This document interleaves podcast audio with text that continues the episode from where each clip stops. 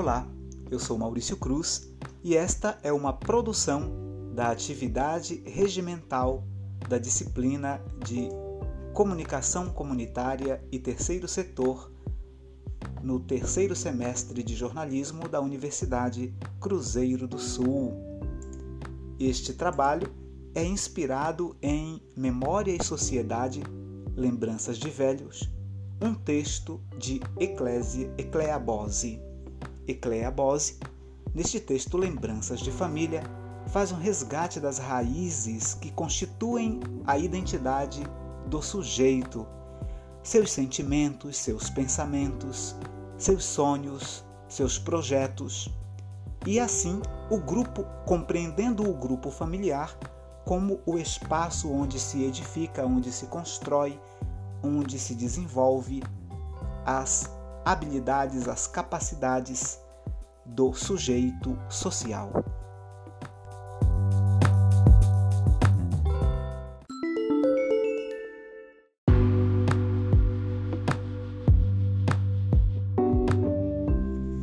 A minha história de vida tem início na pequena cidade paraense de Soure, que fica na ilha de Marajó, foz do rio Amazonas. Em Soure, meus avós chegaram há muitos anos atrás, ainda nos anos 1920, trazidos por seus pais.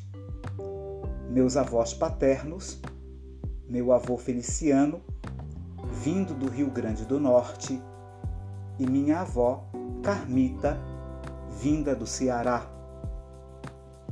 Minha avó Elsa, minha avó materna Elsa, veio do interior da ilha, num, numa localidade chamada, hoje conhecida como Céu e Cajuúna, que são localidades bem ao norte da cidade de Soure, ainda de áreas bem preservadas. E meu avô Joaquim, que eu não tive a oportunidade de conhecer, porque faleceu quando eu ainda era muito criança.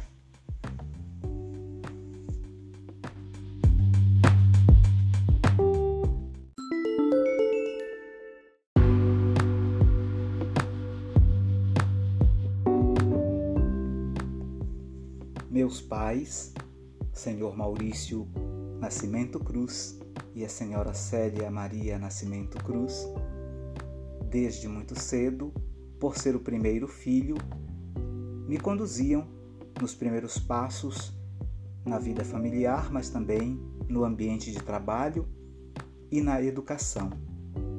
Sempre muito presentes na minha vida, me apoiaram e me fizeram crescer com expectativas, sonhos e projetos.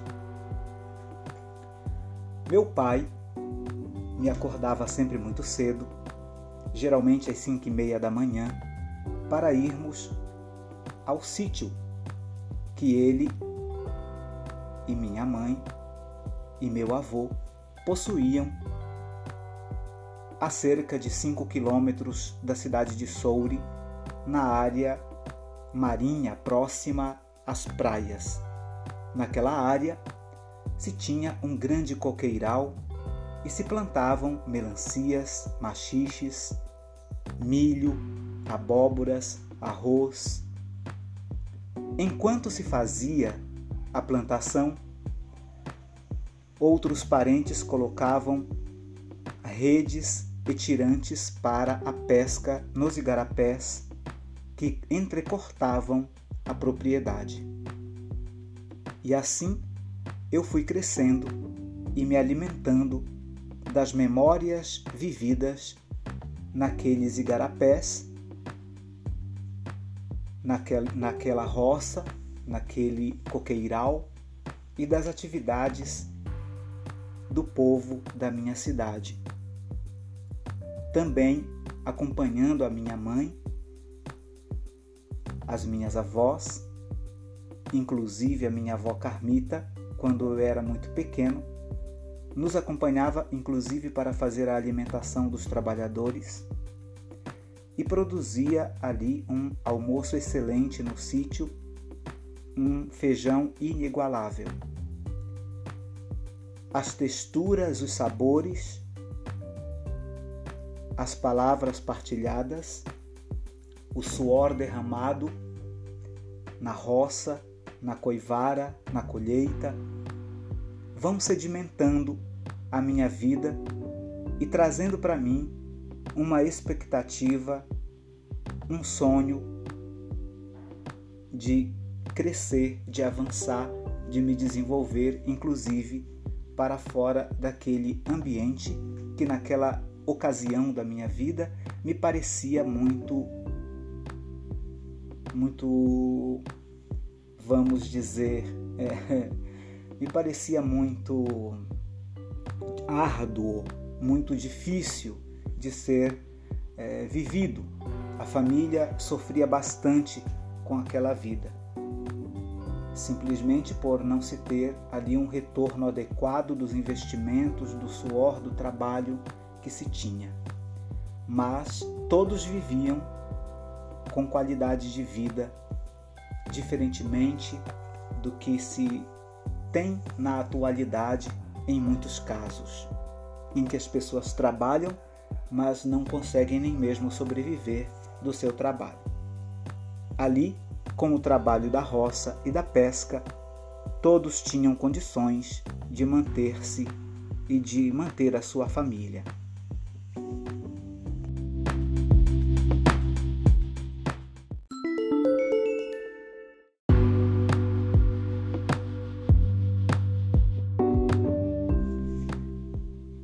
Partir da minha adolescência e seguindo sempre os passos da família, especialmente da minha avó Elsa, que desde muito cedo me conduziu à vida de fé, à vida na igreja, eu, fazendo a crisma e conhecendo este sacramento da Igreja Católica, abri o coração para desenvolver o que se chama de vocação sacerdotal.